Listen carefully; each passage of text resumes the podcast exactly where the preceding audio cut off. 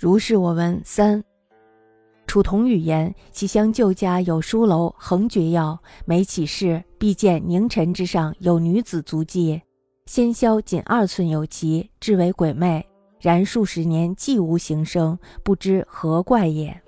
里人刘生性轻脱，忘记有王宣之誉，其余主人独宿楼上。据民国九窑焚香窃柱，明烛就寝，屏息以祀，亦无所见闻。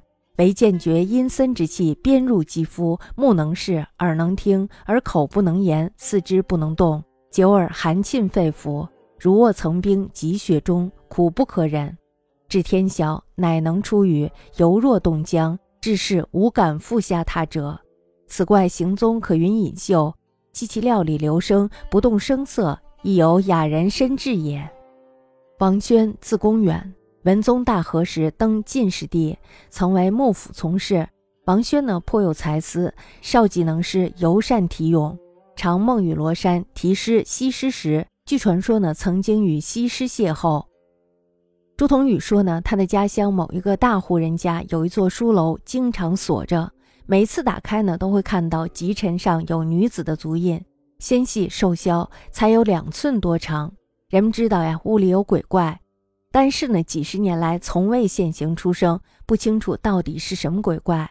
村里呢有一个刘生，为人非常的轻佻放荡，妄想有王轩那样的艳遇，于是呢他就请求主人让他独自在这个书楼上住。刘生呢备好了茶果酒菜，焚香认真祷告，然后呢就不熄灯烛躺下了。屏着呼吸等鬼来，但是呢，他却什么也没有看到，什么也没有听到，只是呢，渐渐的觉得阴森森的寒气入骨，眼睛能看，耳朵能听，但是呢，却嘴不能说话，四肢也不能动。